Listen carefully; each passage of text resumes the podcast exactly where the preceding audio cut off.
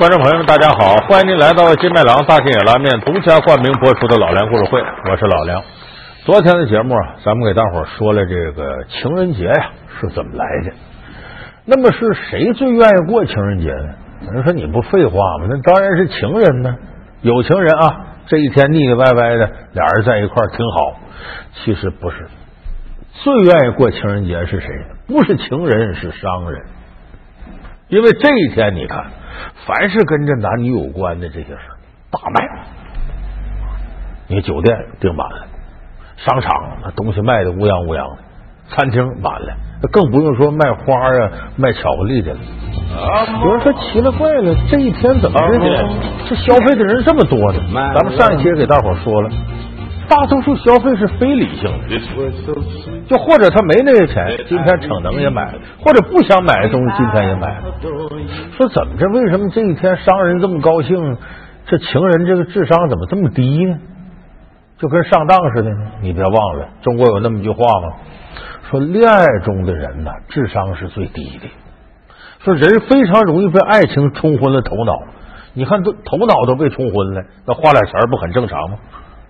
只许节不许离，情人节都有哪些另类规定？快回家别出轨！节日广告为何会如此奇葩？压箱货、天价花，商人们还有什么吸金高招？浪漫节日又是怎样变成了没有硝烟的战场？老梁故事会变味的情人节。所以，为什么说情人节到最后能演化成商人节？是商人狂欢的一个节日。他和恋爱中的人智商比较低有直接关系。当然了，人家这些商家呀，不是说完全利用你这个呃被冲昏了头脑啊等等等等，不是这样，人家有人家办法。这个情人节这天做生意，大致这么两个类型：一类叫简单粗暴型的，一类叫另辟蹊径型的。什么叫简单粗暴型的？不管那事儿，我今天没别的，就是贵。啊，反正平常你不买，今天你可能就傻了吧唧就来买我这东西了。咱说玫瑰花，平常可能三块钱一朵，到这天十块钱、二十，贵的有上百的。但是它不光是卖，它给你呀又打捆啊，又什么巧立名目啊，结果那一束花那就不是几十块钱、上百块钱了，几百上千，说贵的还有上万的。有的就是花店呢，在情人节这一天就能够把一个月、俩月、仨月的钱都挣出来。就甚至是三年不开张，开张吃三年，就这种方法就是简单粗暴型的。据悉，哥伦比亚每年情人节会出口约四点五亿枝花，花农在这一天的收入占他们年收入的百分之十二到百分之十五，销售量激增也使得经销商们不得不雇佣更多的员工来帮忙，因此每到这个时候都是花农们最忙碌的时候，他们当然不会拒绝这个赚钱的好机会。纷纷表示，即使工作时间延长，十分辛苦，也乐此不疲。那么还有呢？第二种类型呢，另辟蹊径型的。这个另辟蹊径型啊，他在这个做生意上，他会下很多文章，他抓你人这个心理。我举个例子啊，什么叫另辟蹊径型的？美国呢，在二零一一年呢，有个动物园叫布朗克斯动物园，很小的动物园，他在情人节这天呢，推出个创意来。让这个男女情人到他这儿来干嘛呢？认养动物。你说认养动物，献爱心也是好的。国内这个认养老虎、认养大熊猫都有。他认养什么？你绝想不到，认养蟑螂。这种发声蟑螂就是马达加斯加岛蟑螂了，这也是世界上体型最大的蟑螂种类。因为它会发出嘶嘶的声音，所以也被称为发声蟑螂。纽约布朗克斯动物园为情侣们提供了一个为蟑螂命名的机会。动物园的发言人说，这种服务啊，推出短短一天时间里，就有超过一千多人选择了蟑螂作为情人节的礼物。负责人还表示说，认领的情侣啊，将收到一份证书，证明他们所爱的人的名字会出现在动物园当中，与蟑螂共存。据说这小强的生命力是最顽强的，这是不是也意味着爱情会更长久呢？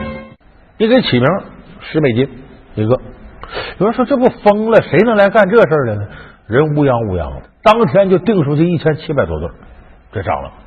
这个象征什么呢？他说：“这个呀，就是你俩爱情的象征。他生命力旺盛，那这蟑螂后来还得生孩子呢。只要他有孩子嫁进你，爱情永远不死，永远延续。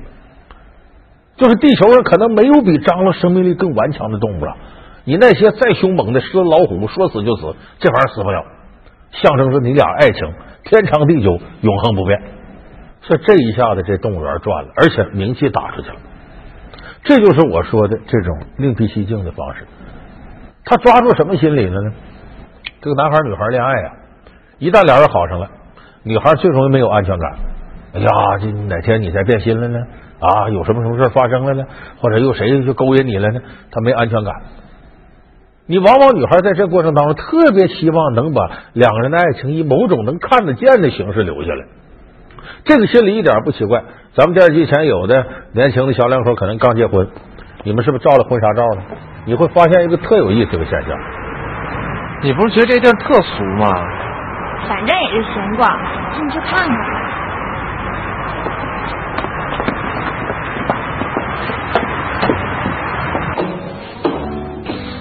不然算了，多麻烦呀！反正也没事，我试试呗。那行，那你试试，我出去抽根烟去。为什么一想花钱你就想出去抽烟？你这练的什么条件反射呀？试试又不花钱。你以为我傻呀？这花钱都是试出来的。我在外待着心里比较踏实。那你出去了，我试给谁看呀？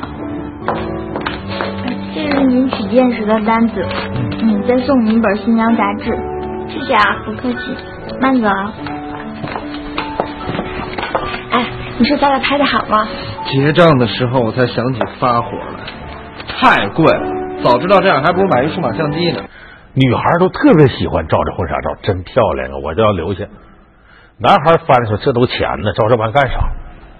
这是普遍心理。商家就借助这个骗有些女孩吗？拍的时候说好了就拍二十张，一张多少钱？你一算也不贵，一两千就拿下来。结果他故意给你多拍，完让你挑，说二十张是给你，剩下你都别要了。这女孩一看哪张都漂亮，我都要嘛。完了，你上当了。要不说好的商人呢，都是半个心理专家。哎，这值得你想要啥？有的人说，那这个就是有情人怎么的范围窄？那可不是。情人节这天可不光是有情人，还有那耍单的呢。单身男女呢？这个单身男女身上说，那情人节这俩人一个人你怎么挣的钱？一样能挣着，因为这单身男女他不都是小孩啊？他不少，他是刚谈的恋爱，刚让人给甩了，让人给踹了。男的碰着绝情女，女的碰着负心汉，这也常有的事儿。有人就在这上琢磨，这是个机会。法国呢，有那么哥俩叫莱杰德兄弟，这哥俩干嘛？农民。家里头有个牧场，哎，呃，种点地呀，养牛，主要是养牛。他俩就琢磨着情人节那些人都跟挣钱，咱哥俩也得挣钱。完说你俩个养牛的怎么挣钱呢？那这情人节也没说牛肉贵呀，那跟平常一样。他说有办法，他们不卖牛肉，卖什么卖？你想不到，卖牛粪。别看眼前这份礼物包装精美，里面的食物可是能把人活活熏死。整整重达一百克的牛粪，只要轻点鼠标，花上十四欧元，再附上需要邮寄的地址，这份礼物就能在情人节当天送到你的仇人手中，让你好好发泄一把。如此另类的情人节礼物，创意来自于法国的两名农夫，他们共同创办了一个名为“肥料”的网站，专门贩售精装牛粪。说这玩意儿谁买呢？没注册个网站，在网上卖，真有人买。他的创意是什么呢？这你不不少，这个到情人节这天一看，人家成双成对的，自个儿单着，恨呐！哼，前两天跟我对象刚分手，嫌我没房没车，呸！这个拜金女。还有人在女的在那恨，前两天跟我对象刚分手，他跟他初恋情人又碰上了，把我就抛弃了，都在这恨着，咬着牙啊！情人节你俩成双成对，我一个人形单影只，心里头恨。好，我卖给你牛粪。你呢？给我钱，你告诉我送谁那去？送我以前的男朋友，以前你们好，快递写上，我给你送过去，包装的非常精美。哎，你那前男友、前女友，敲门，快递来了，打门一看，哟，这么精美包装，谁送的？一打开，你可想而知，有的都热气腾腾的。哎呀，我说都感觉到恶心。你装不装牛粪？让两位网站创始人意想不到的是，情人节前夕牛粪的销量非常好，订单是平时的两倍，等待发货的牛粪礼物竟达数百盒之多。除了法国当地的顾客，来自德国和意大利等其他欧洲国家的顾客也下了不少订单。你看，他不也同样抓住人的心理吗？就人在感情世界里，为什么容易产生恨意？你说你两个人曾经爱过啊，不是恨成这程度，问题就在这儿。只要是爱，你对对方就有投入，感情投入。这个投入不像爹妈给儿女，爹妈给儿女是不求回报的，但是。陌生的男女认识以后，互相有感情投入，他是要回报的。所以我说，在生活当中善待你的另一半，谈恋爱当中对对方要好点，因为对方不是不求回报的。你听他说，我就爱你，爱到死都行，我什么都不要，那是扯淡，不可能的事儿。没血缘关系的互相之间，凭什么人不要回报？那好，我投入，你投入了感情。如果你觉得我投入的感情得不到回报，你得气死。呸！我才不爱你呢。你给我夜煮方便面还给我加俩鸡蛋，那叫不爱我！我呸！我煮狗鸡蛋，呸！给狗煮方便面你还加俩鸡蛋，我呸！我煮狗鸡蛋，呸！你就是对我好，承认怎么了？呸！我才不承认呢！我告诉你，我救你的初恋，我就是你的最爱，我就是离不了的婚。你就是一无赖！谢你提醒，我还真就是一无赖，我还就赖上你了。我告诉你，杨晓云，这婚你离不了，因为我改主意，我不同意离婚。你要再跟我说离婚，我就告诉你，别跟我开玩笑了。呸呸！离婚，马上离婚！不离，我现在就踩死你！呸！没门儿！呸呸！玩去！你给我玩去！你给我玩勺子把去！你呸！所以为什么失恋了、分手的男女那个怨恨程度，离了婚男女的怨恨程度，那远远不是说我把你形同陌路当路人一样，不是那样，他比恨那个普通人还要恨得多，所以才会有人利用这个卖牛粪。我巴不得你倒霉呢！我你这情人节，你跟情人在家里，卿卿我过得挺好，我就送你个牛粪，我诚心恶心你，抓住了人的心理。老梁故事会变味的情人节，老梁故事会是由金麦郎大金野拉面独家冠名播出。有人说这个消费想骗我上当不可能，为啥？我这高度智慧，哎，我大不了不买。哎，你不管说啥，我就不买。你别说这大话，你受不了那个环境。情人节这天，满大街都是粉红的色调啊！你听哪儿一放歌，全是软绵绵的爱情歌曲啊！这块卖东西成双成对，那块卖东西跟水中鸳鸯一般，周围所有的环境都是这个。我举个例子啊，你跟你女朋友俩人，比方说在湖边公园里溜达，过来个小孩大哥哥、大姐姐这么漂亮，给她买一束花不？你这时候怎么办？你这男的张嘴说去去去。不大可能，你可能先看一眼这女孩，这女孩挺懂事，多少钱呢？说十块钱，太贵了，要不就别买了。你咋办？哎，没事，买买买。这时候叫裹挟性消费，你没办法到那程度，给你卡也卡到那儿。所以这情人节呢，有时候女孩子挺高兴，男孩子心里疼心。多少钱？八万三千八百块。这里应该够了，多拿去喝茶。为什么不用信用卡？啊，这些只是小费。信用卡，信用卡。OK。看看还有合适的吗？怎么可能啊？快啊！你这张是寿司店的八折优惠卡。我当然知道了，把这些也包起来。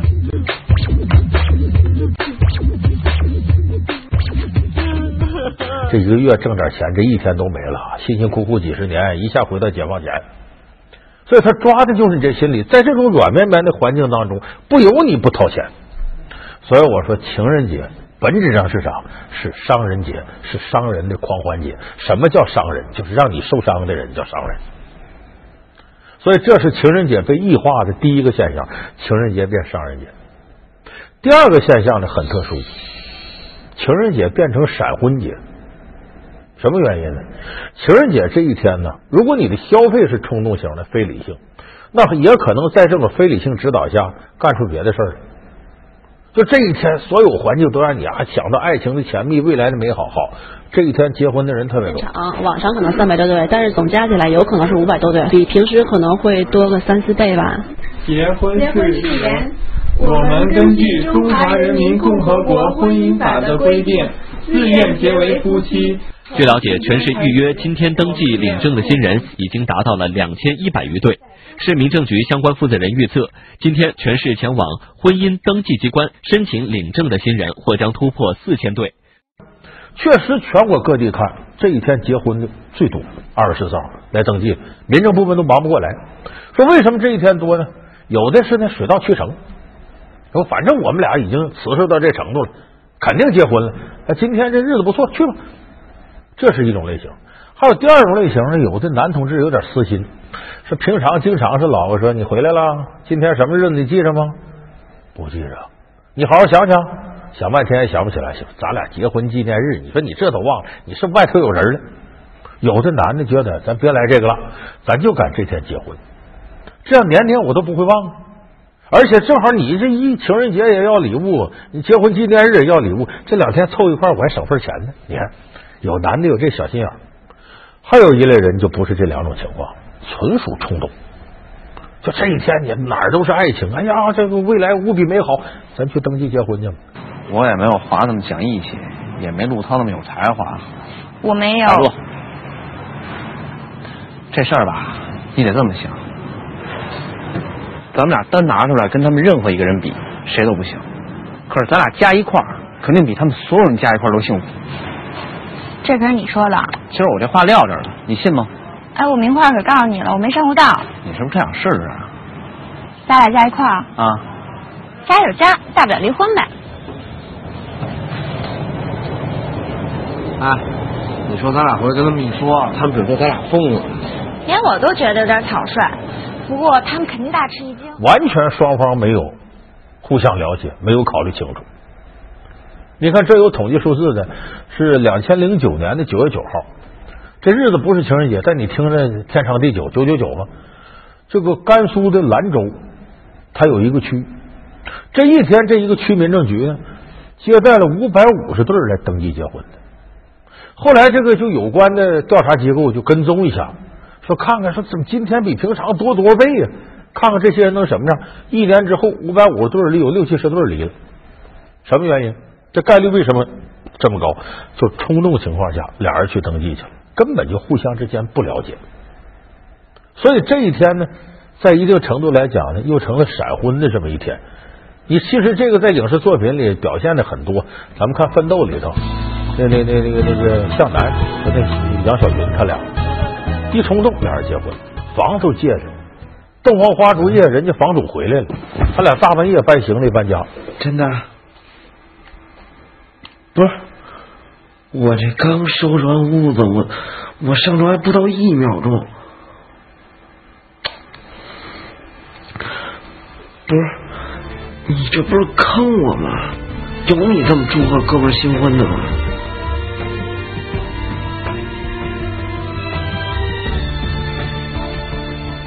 结果穷吵恶斗，没几天离了。电视剧呢是给设置个美好结尾，说最后又想到呃过去很好，卿卿我我再回来吧，那是电视剧。现实当中这一离，基本就很难再走到一块儿了。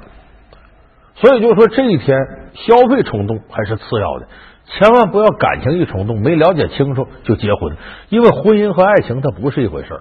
爱情一把火烧着了，几分钟就够用；婚姻你得过一辈子的，舌头都得碰着牙，锅碗瓢盆都得磕着，你怎么应对这些？没有好的心理准备。啊，没有双方一定基础的了解，不能轻易干这个事儿。所以情人节第二个异化是变成了闪婚节，这是情人节我们不希望看到的。第三个异化是什么？情人节变成了情人节，擒拿的擒。说怎么这天还抓人了呢？是这么回事情人节呀，我昨天节目说了，在西方国家呢，男女纯真的感情，要么是已经走进婚姻，要么是即将走进婚姻，要么是一定要走进婚姻的。以这个目的，以这为目的，可是呢，传到我们国内啊，有点变化了。因为“情人”这个词儿在中国呀，它有很多含义，它不光指有情人，还指点这婚姻以外的带点暧昧色彩的。有的人觉得七年之痒了，跟老婆过的也没意思了，这有情人节，那我是不是外边得发展发展？有人就在这一天呢琢磨，我得跟情人一块过。在中国，这情人有另一层暧昧含义，就是非婚关系以外的男女关系。你在哪里啊？机场。有没有人跟踪你？没有。你老婆呢？我说了回去和客户开会。你老公呢？我说跟朋友去巴黎 shopping。那你也确定没人跟踪你吧？没有。那好，那我到了以后就把血清跟房号发给你。Safe trip。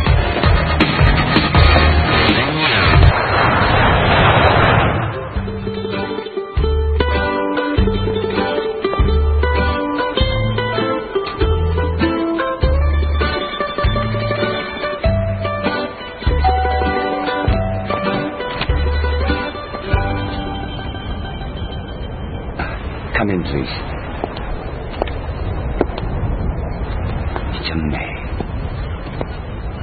你少来呀！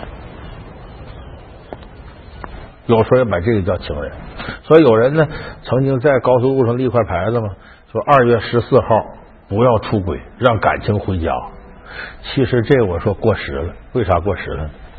二月十四号这么重要日子，就那心里有鬼、外头有事的人，到这天也得跟自己另一半过。